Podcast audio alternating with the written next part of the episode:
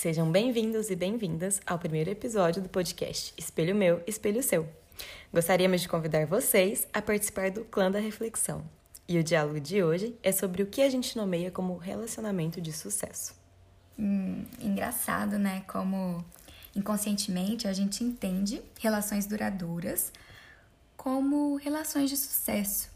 O felizes para sempre é uma frase que paira o nosso imaginário desde a infância. E a pergunta que fica é: tem que durar para sempre para ser compreendido como uma relação de sucesso? Eu penso que não necessariamente. É, primeiro que o conceito de sucesso é relativo, né?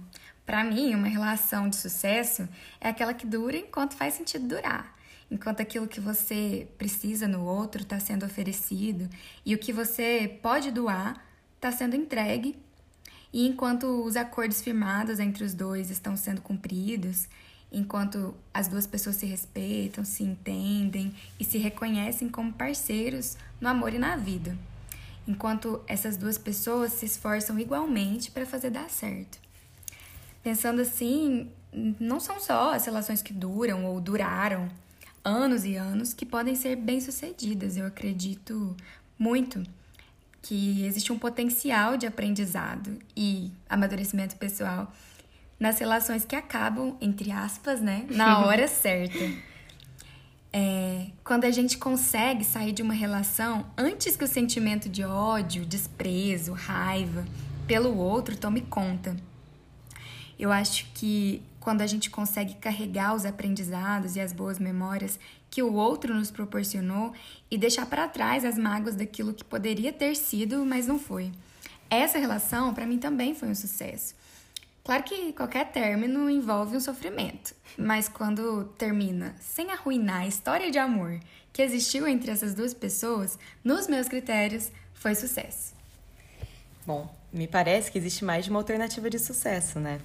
Entender até onde podemos ir juntos e a partir de onde devemos seguir separados é um caminho, né? Amar ao ponto de deixar ir e ressignificar esse amor que quer possuir para um amor que na verdade deseja que fique bem, que seja feliz com ou sem você. Ou ainda a alternativa de entender mesmo que conseguimos trilhar juntos rumo ao para sempre, sim. Se isso mantém uma relação que faz bem, né? As duas, as duas partes. Sim. É, eu acho que a realidade da nossa geração com relação a essa temática é muito diferente das, das gerações anteriores. Eu vejo nossos avós e nossos pais, na sua grande maioria, tiveram um único relacionamento sério ao longo da vida inteira. E eu acho isso lindo, porque eu sou romântica, né? Você sabe. Mas eu acho quase inconcebível que isso aconteça nos dias atuais. Por isso a gente precisa falar sobre os relacionamentos do século XXI e os relacionamentos que acabam, né? Tem muito da cultura dos contos de fadas também, nessa história de felizes para sempre. Faz com que a gente flexibilize muito nossos limites dentro das relações para fazer durar. Eu trocaria o felizes para sempre por felizes enquanto fizer sentido estar junto, enquanto fizer bem. A gente cresce ouvindo muito esse felizes para sempre, né? Mas eu acho que a diferença entre as gerações é um ponto muito relevante aqui. Essa crença no amor romântico e para a vida inteira, que tudo suporta e tudo supera, é em algumas ocasiões efetivamente revista, né? E digo isso porque o tudo suporta de uma outra geração vem hoje a ser uma pergunta e não uma afirmação. Então, quando eu me vejo diante de uma situação que me faz questionar a relação, eu me pergunto, o que que esse amor tudo suporta? O que que eu, Thaís, enquanto indivíduo, consigo suportar para manter uma relação saudável e respeitosa, né? Uhum. Acredito eu que esses não eram questionamentos tão usuais em outros tempos, né? Já que a manutenção da relação se sobrepunha muito a isso. Durar era efetivamente mais importante. Me parece ainda que somos uma geração que se questiona mais, que tem mais acesso à informação de um modo geral, e isso traz mais uma autorreflexão, inclusive que a gente está fazendo aqui. Talvez nossos avós vejam isso como uma falta de maturidade ou até de amor para superar certas questões juntos. E eu entendo, né? Mas eu ainda prefiro pensar como um entendimento das nossas próprias limitações e até mesmo das nossas vontades, das nossas ambições. Sim. É, com certeza os tempos mudaram e a gente mudou muito a forma como a gente se relaciona né? Tabus foram quebrados, as mulheres são mais livres para ver sua sexualidade, né? São inúmeras as mudanças. Mas ao mesmo tempo que existe uma autorreflexão maior acerca dos limites de cada um, o que nos fortalece, né? Fortalece as nossas individualidades e tudo mais, também temos uma fluidez maior nas relações. E aqui eu acho que é importante ressaltar que existe uma diferença entre você saber a hora de sair de uma relação na qual já se esgotaram suas possibilidades e recursos para estar ali e não conseguir sustentar as imperfeições do outro, querer que a outra pessoa não tenha defeitos e se submeta à sua vontade, porque senão essa pessoa vai ser descartada da sua vida. Eu acho que esse é um ponto, um contraponto interessante entre as duas gerações, mas a descartabilidade dos, das pessoas e dos laços é um assunto para um outro episódio. Com certeza. Agora, voltando a falar dos limites na relação, eu acredito que isso é muito pessoal. É até delicado de falar, porque o que é insuportável para mim pode ser tolerável para você, né? E aqui eu abro uma brecha para dizer que é a importância de fazer terapia, né? Porque é assim que a gente passa a se conhecer. Então, essa busca pelo autoconhecimento, ela nos fortalece de uma forma ímpar.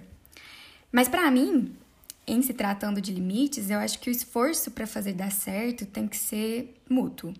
É aquela famosa frase de vó: um relacionamento sério é comer um saco de sal juntos. é, porque é difícil. Tem lá seus desgastes, mas o prazer de estar ao lado dessa pessoa tem que ser maior do que os desafios que vocês travam juntos. E quando você se esforça sozinho, para mim, aí é um perrengue que eu não compraria. Mas esse é o meu limite. E o que eu acho que pode ser um problema nessa situação é que uma hora o desequilíbrio entre o que você faz pelo outro e o que você sente que ele faz por você fica insustentável.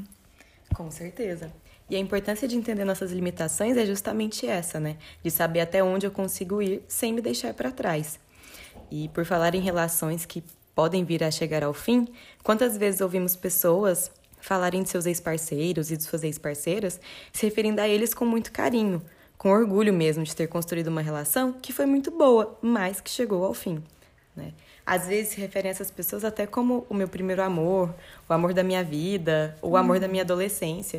Isso mostra a compreensão que tiveram de que aquilo fez muito sentido em um momento da vida e esse sentimento não acaba, né? Ele só é ressignificado.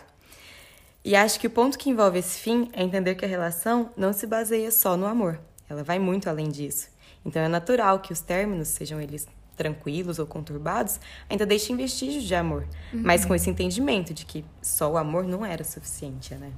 Uhum. A relação é sustentada também por outros pilares, né? Seja ele o do respeito, o caminho que percorrem juntos, essa dedicação mútua que você mesma mencionou, o espaço para as individualidades e tantas outras coisas. Sim. Eu acho que é importante demais a gente compreender que só o amor não basta para manter uma relação. Um exemplo tosco, mas que para mim escancara essa afirmação é que, assim, todo mundo conhece um casal ioiô. Vamos aqui hipotetizar que esse casal é um casal heteronormativo. E aí o cara quebra a confiança da menina eles terminam e voltam.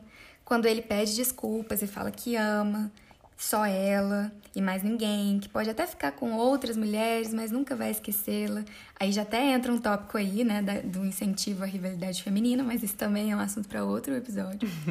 mas enfim, e aí eles voltam e, e ele volta a quebrar a confiança e isso vai se repetindo, né? Eu não acho que seja mentira dele. Talvez ele realmente ame a, a a parceira, né? Mas esse amor é um amor meio controverso. Pode ser o jeito que ele entende, né? Amar e ser amado. Só que aí é um amor sem respeito, um amor sem compromisso, sem fidelidade, um amor que machuca a pessoa que você ama. E aí que eu acho que é preciso parar e se perguntar: qual é o meu limite? Viver isso aqui me faz bem? Como eu me sinto na maior parte do tempo dentro dessa relação? É assim que eu quero me, que eu quero ser amada? Eu acho que entender se aquilo faz sentido para você, né? Uhum. E isso me lembra uma história que eu ouvi recentemente. E ela começou justamente com: Ele é o amor da minha vida. E a minha primeira reação foi perguntar: Ué, mas vocês não estão mais juntos? E assim, é uma história que envolve muita confiança de uma parte, seguida de uma frustração a partir da traição da outra parte. E o mais interessante disso é que a traição foi perdoada. Eles tentaram novamente, mas no momento em que as, as inseguranças voltaram, né, a aparecer, a parte traída preferiu terminar, justamente por saber que não sustentaria uma relação que era saudável mais, né? Que a reconstrução dessa confiança poderia manchar anos de uma história que tinha sido muito bem vivida, uma história que foi considerada como uma relação de sucesso. E é doído de ouvir isso, né? Porque eles ainda se amam, mas souberam a hora de parar. E é aí que eu entendo que existe uma consciência de si desse indivíduo e um amor genuíno em deixar ir, sabendo que você pode não mais ser o que você quer ser dentro dessa relação e que o outro pode não mais ser a pessoa que contempla todos os pilares daquela relação que você almeja. Sim. Essa história me fez pensar aqui também. Como que é bonito, né? Você conseguir respeitar o seu passado, reconhecer a importância de alguém que já fez parte da sua, da sua história. Porque a realidade é que quando um relacionamento acaba, o amor que você sentiu por aquela pessoa não acaba junto. Seria mais fácil se acabasse, né? Daí você faz o que com esse amor que não pode mais ser vivido por motivos pessoais, enfim, por motivos de força maior? Fica a pergunta. Fica o questionamento, ninguém ensina isso na escola. Mas eu acho que leva um tempo pra gente conseguir colocar as coisas no lugar e transformar o amor que a gente sentiu em um carinho, gratidão, desejo de ver a pessoa bem, às vezes até uma amizade. Daí depende do quanto você consegue sustentar a presença da pessoa na sua vida. Eu fiquei aqui pensando naquele filme da Scarlett que tem na Netflix. Acho que o nome é Uma História de Casamento. Sim. Meu Deus, que filme incrível. que filme real, né? Que filme humano. Hollywood tem que apostar mais nessas propostas. O filme basicamente fala de conflitos matrimoniais bem comuns. É pra gente se identificar mesmo, sabe? Um dos conflitos desse casal passa por essa questão de uma das partes sentir que se esforça mais para fazer dar certo do que a outra, inclusive se anulando algumas vezes para viver o sonho do outro. Eu não vou dar spoiler, mas eu acho que é um filme bem complementar a isso que a gente está falando aqui de um relacionamento de sucesso não, necessari não necessariamente, não necessariamente ser um relacionamento de pessoas que vivem juntas como um casal para sempre. E a gente precisa começar a aceitar isso, para que seja mais leve os processos de partida, os rompimentos, para que não haja tanta culpa envolvida, porque não é porque não foi para sempre que não deu certo. Com certeza. É preciso tirar toda essa pressão que existe em torno do felizes para sempre e faz com que as pessoas permaneçam em relações que já não fazem bem, que machucam, que podem estar sufocando o amor aos poucos. E a gente vê a internet, por exemplo, reagindo a notícias de casais se separando com ah, não acredito mais no amor, né? Não é bem por aí.